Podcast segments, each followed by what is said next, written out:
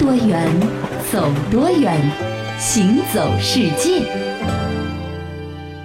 又，一轮，最近养的白白胖胖的，看起来日子过得很滋润嘛。那当然，我跟你说啊，就在我们村东头开了一家海鲜餐馆，特别好吃。我吃了一回又一回，这不三五次下来，贴秋膘的过程已然完成。不贴也这么胖，贴上更是胖上加胖。不，好意思讲？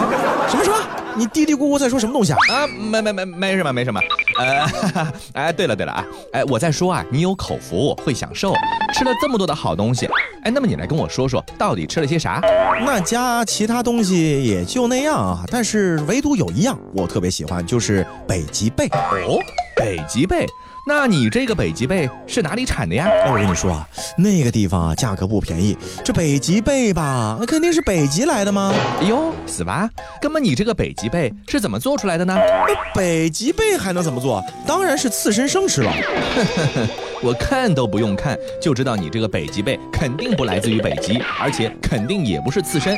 这种东西又在唬我。不过我先不能乱说话，得问问清楚到底怎么回事。哎。这个贾老师啊，小弟愿闻其详，你跟我说说呗。说说可以呀，不过我也不能白说，是吧？哎呦，不就是劳务费吗？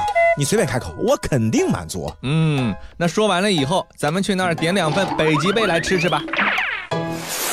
行走世界，大家好，我是一轮。各位好，我是贾云。常有人是这么说啊，说我就不爱吃生鱼片，但是啊，北极贝是个例外。嗯啊，刺生里面别的都不爱吃，只有贝类是可以接受的。嗯，可是大家知不知道，北极贝这既不来自于北极，也根本就不是刺身。其实啊，我们常说的这个北极贝啊，大多数情况下指的都是库页岛马科格。啊它是一种贝类，俗称呢又叫做这个老贝啊，雨波贝，在市场上呢也被叫做北。蓟贝哦，北面的北，寄生的寄，贝类的贝，其名称呢是源自于北海道方言阿伊努语中的这个发音。正因为如此啊，这精明的商家们呢是索性就顺水推舟啊，根据其日文谐音呢，给库页岛马科格取了一个美丽又动人的商品名称，叫做北极贝啊啊！这红白相间的色泽，冰清玉洁的气质，仿佛它就是来自北极那个纯净清澈、漂浮着一座座薄荷糖色。冰山的海域，嗯，所以说这个北极贝其实是一个以讹传讹的名称，对，压根儿和北极就没关系。是的啊，库页岛的马科格呢，主要分布的地点呢是在日本北海道的北部，还有朝鲜半岛东部的冷水的水域。那么它是日本还有周边国家重要的一个食用的贝类。随着需求量的剧增，还有大量的捕捞作业呢，从上个世纪末开始，北极贝的种群数量呢就开始大幅下降了。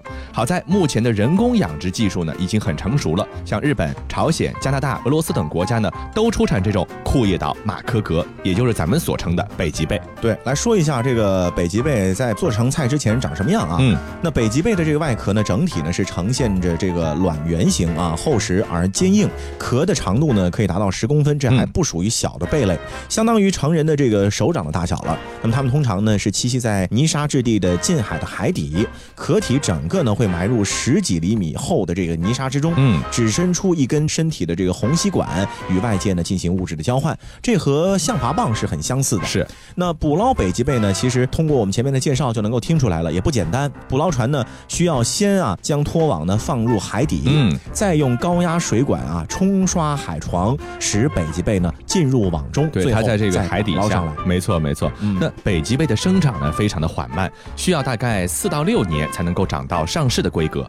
而北极贝的寿命呢就很长，它作为这么小的贝类呢，可以达到三十年左右的寿。命哇，那比宠物猫狗的寿命长是，所以说你可以考虑养这个北极贝啊。相对于袋子这种硕大的闭壳肌或者象拔蚌这个粗壮的虹吸管，北极贝的主要的食用部位呢是它的脚啦。其实，那么这块斧头一样的肌肉组织呢，是我们吃的一个主要的部分。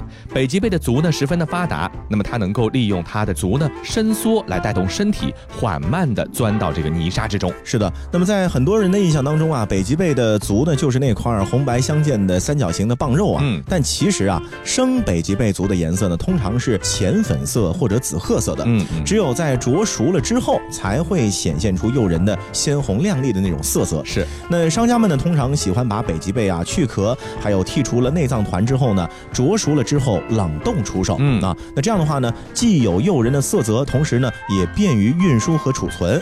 所以啊，不爱吃刺身却能接受北极贝的原因是什么呢？就是因为这北极贝啊，压根儿不是生的，是熟的。咱们吃到的都是熟的，对吧？所以你不能说它是一种刺身。没错。那么咱们现在呢，国内市场上面市的北极贝呢，通常是产自加拿大沿海或者朝鲜半岛沿海的。日本近海呢，也出产高品质的北极贝，不过呢，大多数呢只供应日本本国。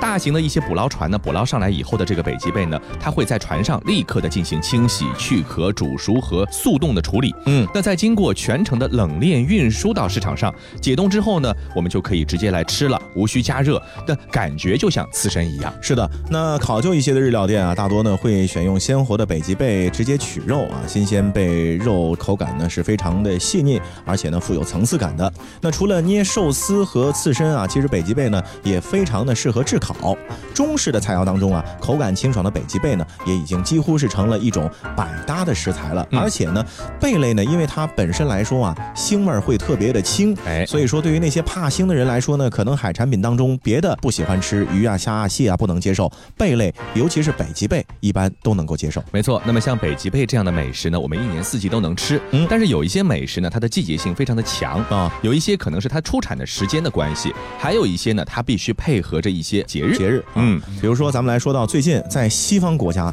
有这样的一种食材，应该是非常的受欢迎、受欢迎的、很火爆的，这就是火鸡了。哦，因为感恩节要用，接下来这圣诞节、新年可能都要用。是火鸡呢，说的其实不是一种鸡，它是一个非常宽泛的概念。嗯，那么火鸡科呢，一共有两种火鸡，嗯，分别是分布于北美的这个野生火鸡，又叫火鸡或者土兽鸡，就是咱们传统啊这个照片当中看的最多的，那就是这种啊北美的野生火鸡是。还有一种呢，是分布在中美洲的眼斑火鸡，嗯，这个就不一样了，和咱们印象当中呢有有所区分。是啊，那现在人们饲养的家火鸡呢，基本上呢全部都是由北美的野生火鸡呀驯化而来的。是，那么火鸡呢比家鸡呀这体型要大很多。嗯啊，去过迪士尼吃过这个经典烤火鸡腿的都知道，这一个火鸡腿比一整只鸡都管饱 啊。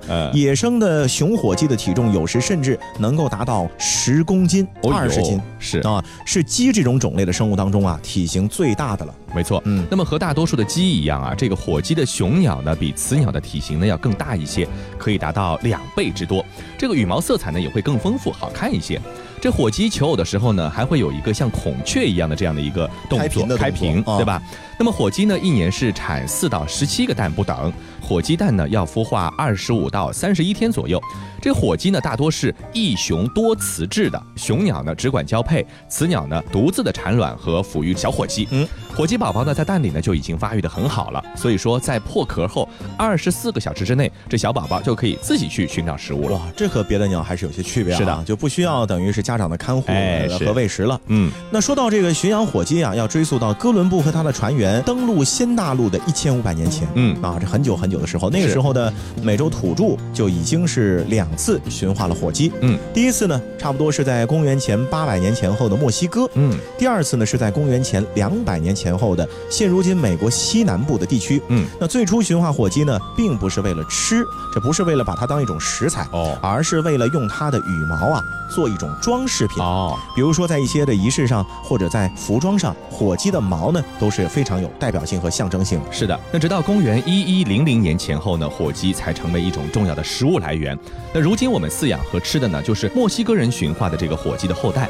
在西班牙人抵达新大陆之后呢，他们把墨西哥的家火鸡呢带去了欧洲。在之后的两个世纪里啊，这个家火鸡呢，在欧洲呢被选育出了一些不同的变种。随后在十八世纪啊，欧洲的家火鸡呢又会被带回到了美国，继而呢，我们就有了如今食用火鸡的这个名称，就是 turkey。turkey 对，嗯，那说到火鸡的这英文名 turkey 啊，很多人呢都会以为啊，它和土耳其这 turkey 呢用了同一个词，觉得这好像是一种巧合吧？哎，但其实啊，这不是巧合，而是一个以讹传讹的故事。嗯。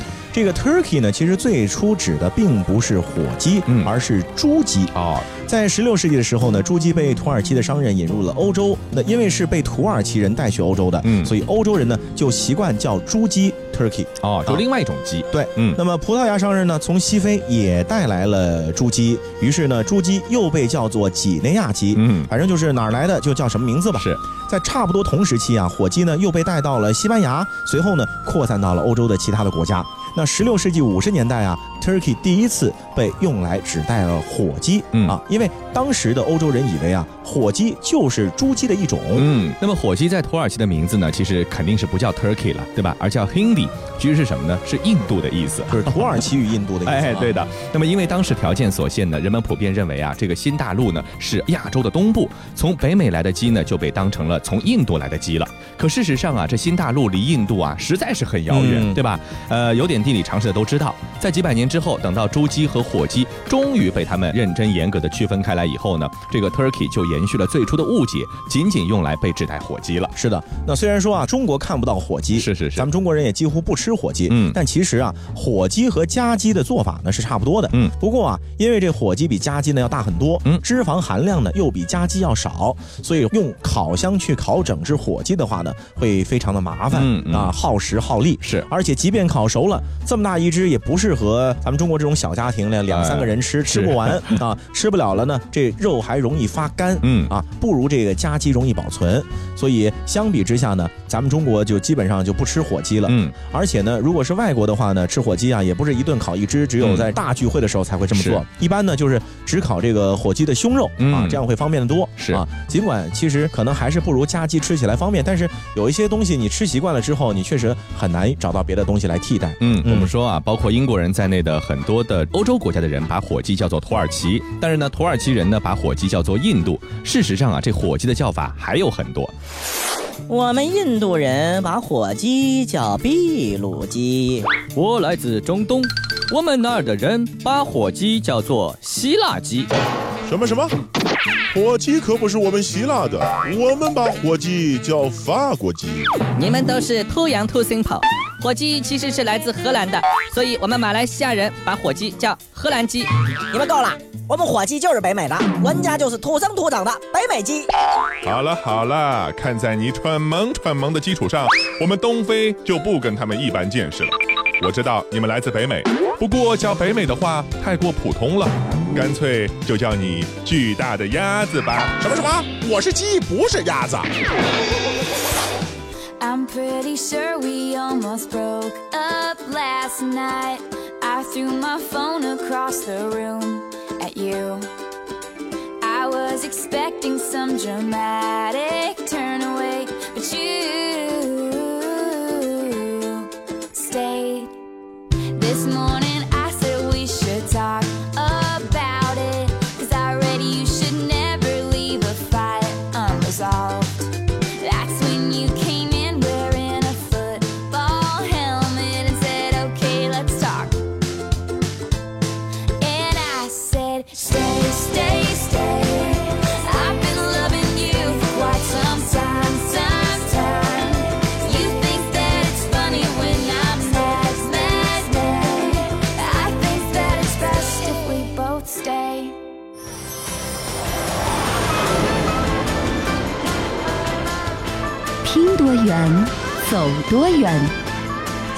走世界。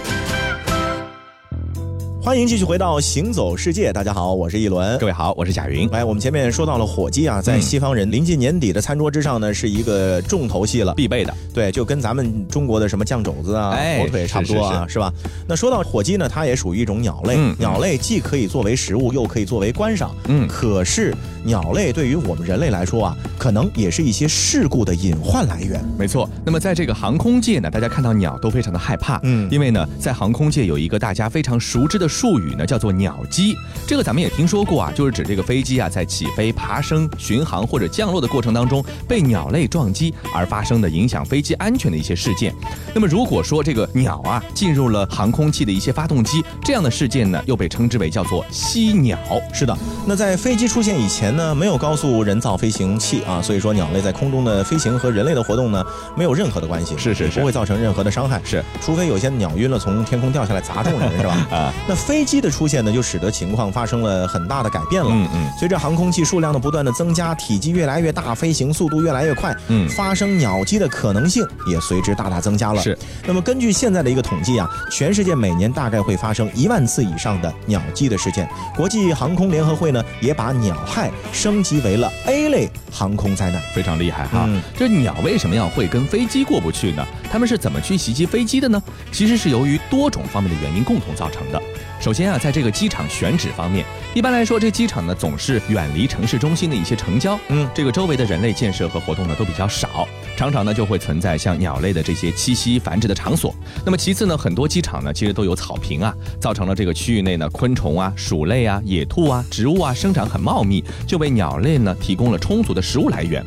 还有第三呢，就是机场周边呢往往会形成新的一些社区，导致呢咱们人类活动的增加，把一些这个区域的鸟类呢就驱赶到了。相对平静一点的机场区域，那么这些因素啊综合加起来呢，就造成了在这个机场附近的近地面的空域中，鸟类的活动和飞机的起降呢，会形成很多的这个交叉，哎，就会导致鸟击事件的频繁发生。对的。那从另一个方面来看啊，作为飞机本身来说呢，高速度也是导致鸟击的一个重要的原因。嗯，高速度呢，使得绝大多数的鸟类啊没有办法避开飞行中的飞机。嗯，另外。喷气式飞机进气口强大的气流呢，通常会把飞过的鸟啊吸到发动机里面去，是造成鸟击事件的发生。是的。那么一般来说，我们觉得很奇怪啊，你想这个飞机啊这么的硬，钢铁巨人是吧？那么鸟呢是这个血肉之躯，是啊，肉包肉能啊？应该说撞一下是以卵击石的感觉。哎，呃，鸟可能是粉身碎骨，但是飞机没事儿，对吧？事实上却并非如此的。没错，其实咱们学过物理，物理好的人都知道，运动啊是一个相对的对对对过程啊。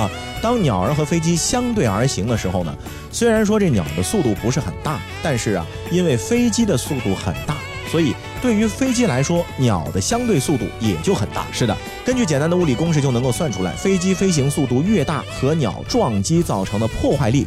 就越大。比如说，我们举个例子啊，一只重量为一百克大小的鸟，如果和一架正在起降的飞机相撞，那么在零点零几秒的撞击时间里面，撞击的效果啊，就如同是一颗手枪的子弹射出了枪膛。嗯，而飞机的速度越快，产生的动能呢将会越大。这些能量在瞬间啊被飞机吸收，接触部位呢就会产生不同程度的破坏。是的，嗯，这个在航空器运行的过程当中啊，不同的部位、不同的类型的设备遭到鸟击的可能性呢也不太相同，造造成的撞击后果呢也有差异。你比如说螺旋桨飞机啊，如果碰到鸟机呢，会导致桨叶变形乃至折断，使得飞机的动力下降。而对于喷气式飞机而言呢，飞鸟呢常常会被吸入进气口，把涡轮发动机的扇叶呢把它给打变形了，或者呢直接卡住发动机，让这个发动机停机乃至起火。所以说，发动机呢是鸟击发生率最高的一个部位，而对飞机发动机的破坏呢也常常是致命的。如果说你弄得不好，导致这个发动机熄火了，飞机呢直接失速坠毁也是有可能的。对，那说到呢鸟击发生呢，其实它也分季节的，而不是说一年四季都这么频繁。是鸟击发生的季节呢，主要集中在了春秋两个季节，是大约是占到一年鸟击发生的百分之八十的比例。嗯，那春季呢，主要是因为雏鸟啊要学习飞行哦啊，避让能力呢比较弱，感官呢也不完备，所以说呢容易发生鸟击。是秋季呢，主要是候鸟类的这个迁徙。那么根据鸟类学家的这个统。计啊，目前世界上的鸟类呢，差不多一共有八千多种。一般鸟类的飞行高度呢，多是在四百米以下。嗯，鸟儿们低空飞行的高度范围呢，一般是在距离地面六十到一百米的这个区域之内的。而这个呢，正好是飞机起降的高度。是，而这也是飞机在飞行过程当中最不稳定的时期。是，根据统计啊，有超过百分之九十的鸟击呢，是发生在机场或者机场附近的空域，百分之五十发生在低于三十米的空域发生。是的，所以说。说就是在马上要降落了或者马上起飞的时候会发生鸟击啊。这鸟击呢不仅会带来安全上的危害呢，同时也带来很多的经济损失。你比如说啊，如今的这些喷气式飞机的发动机呢都是非常平稳的这个精密仪器，无论吸入一只多么小的鸟，最低限度你也要得进行检查吧。那即使是损坏了第一级的风扇，这个维修的费用呢也是非常非常高昂的。如果你把整个发动机打坏了，那最少一个发动机的更换费用也是在几百万美元以上。对，所以因为这个问题，导致全世界所有的机场几乎都会配备专业的驱鸟队。对对对，没错，各种各样的物理方法、是化学方法、人工方法，就是能够尽量的不要让鸟类呢徘徊在这个机场附近啊，尽量的减轻伤害。嗯，我们说人类呢发射了很多的航空器，最早可能就是希望像鸟一样能够更快的从 A 地到 B 地，但是后来呢，咱们发现啊，其实很多航空器呢还可以为人类做很多科学的研究。嗯，你比如说在二十六年前发射到天上去的这个哈勃天文望远镜，它就是一直在天上不下来的，对对，为我们拍照片。是。那自从诞生在这个蓝色星球上以后呢，咱们人类啊就对自己的星球之外的这些宇宙呢是充满了好奇的。咱们中国以前有专门的看星星、看天象的职业，那么他们都是试图呢以双眼之力来看遍整个银河。那从十七世纪开始啊，有一位叫做伽利略的意大利人，把一种自制的简单望远镜指向了天空以后，他第一次看到，哎呀，这月亮的表面其实有很多的环形山，嗯，还看到了木星呢，它其实有卫星绕着它转。那这些小小的举动呢，其实彻底的改变了人们观测宇宙的方式。那在随后的几百年里呢，望远镜呢是越做越大，透过望远镜发现的天体和宇宙现象呢也是越来越多了。那么其实啊，发现的越多，人们就会觉得我对宇宙了解的越少，更。希望通过一些更加高级的方法去观察宇宙。是的，那当这个地面的望远镜的口径越做越大的时候啊，天文学家们发现望远镜观测结果呢受到地球大气的影响也越来越大。嗯，于是啊，望远镜从地面走向了太空。那么这个呢也成为了一种必然啊。为了得到更为完美的图像呢，早在二十世纪的四十年代，美国的天文学家们就提出了发射空间望远镜的想法。嗯，在太空中进行宇宙观测有很多的优势，比如说它不会受到地球大气状况。的影响是，也没有地球表面灯光的污染。是在黑暗的环境当中呢，望远镜的性能可以达到极限。是的，嗯，那终于呢，经过美国啊，还有欧洲的数千位天文工作者的几十年的努力，在一九九零年的四月二十四号，名为哈勃的第一个光学空间望远镜呢，从美国的佛罗里达州肯尼迪航天中心呢发射升空了。不过呢，这个哈勃望远镜的命运呢，可以说是非常多舛的。最初啊，因为镜面打磨失误，成像呢没有办法达到预期的。精度，所以说这个哈勃望远镜呢，拍出去的照片就好像一个近视眼没戴眼镜看出去的画面一样。那么这样的一个情况呢，让本来非常有信心的天文学家还有社会大众都非常的失望。人们呢，索性把这个望远镜称作为哈勃麻烦啊，因为是其实，在英语中有一个押韵的感觉，就是 Hubble 和 Trouble，对不对？对对对，很有意思。结尾是的。那么，但是在一九九三年的时候呢，科学家们就利用了奋进号航天飞机升空的机会，为这个哈勃望远镜带上了一个改正镜，嗯，就重新配了一块镜。片啊，那么维修的结果呢，非常的成功。哈勃望远镜呢，终于摆脱了模糊的世界，这宇宙呢，在我们人类的眼前就变得很清晰了啊。那这天文学家们呢，就以质量完善的照片啊，表明哈勃望远镜的表现呢，超过了预期了。其实啊，嗯，虽然说一开始好事多磨，是哈勃在太空传回了一张又一张壮阔的图景，也一次又一次革新了我们对于宇宙的认识，并且创下了许多项的记录。但是在完成了一项又一项成就的同时，哈勃呢，也出现了不少的故障，嗯。比如说，二零零二年，哥伦比亚航天飞机第四次造访哈勃，完成了维修任务。不幸的是，一年之后啊，哥伦比亚号解体坠毁，七名宇航员呢全部遇难。受此影响，接下来的一次哈勃维护任务在二零零三年二月份就被取消了。但是这个取消呢，好像不仅仅是科学界对他有一些想法，嗯，很多的公众呢也是进行了潮水般的反对。为什么呢？因为哈勃拍摄的图像呢，早就凝聚起了一个牢固的团体，就成了一群哈勃迷，哎，就在。看他发回来的宇宙图像到底是什么东西？他们觉得呢，自己和那个运行在数百公里轨道上的这个飞行器之间呢，其实已经有了那种情感的纽带，愿意呢为他摇旗呐喊。所以说，你们怎么能不管他呢？该维护维护，该修修啊！是的，那到了二零零九年五五月呢，亚特兰蒂斯号到达了哈勃空间望远镜，哈勃呢接受了最后的一次太空维修。几个月之后啊，NASA 和空间望远镜科学研究院发布了一组新照片，嗯，说这个哈勃啊前所未有的好，嗯，而且呢获得了巨大的改进，成为了一架科学性更强大的望远镜。是的，那么到了二零一一年的七月四号呢，哈勃呢做出了第一百万次的观测，而到今年二零一六年呢，他已经在太空中工作了二十六年之久，成为了历史上最著名的望远镜，也是咱们很多的公众所熟悉的一个明星了。嗯，那么同时它也为很多的科研学者提供了上千万篇科学论文的一个数据来源，哎，咱们都是根据哈勃望远镜的数据来推测出一些宇宙真相的。那么它也是众多令人震惊的科学现象的发现者。其实哈勃望远镜改变了咱们全人类的视野，也改变了我们人类对宇宙的一个认知。所以梦想有多远，可能你真的就可以走多远。嗯，这个想要去了解蓝天，最终呢，我们发明出了航天器，发明出了哈勃望远镜。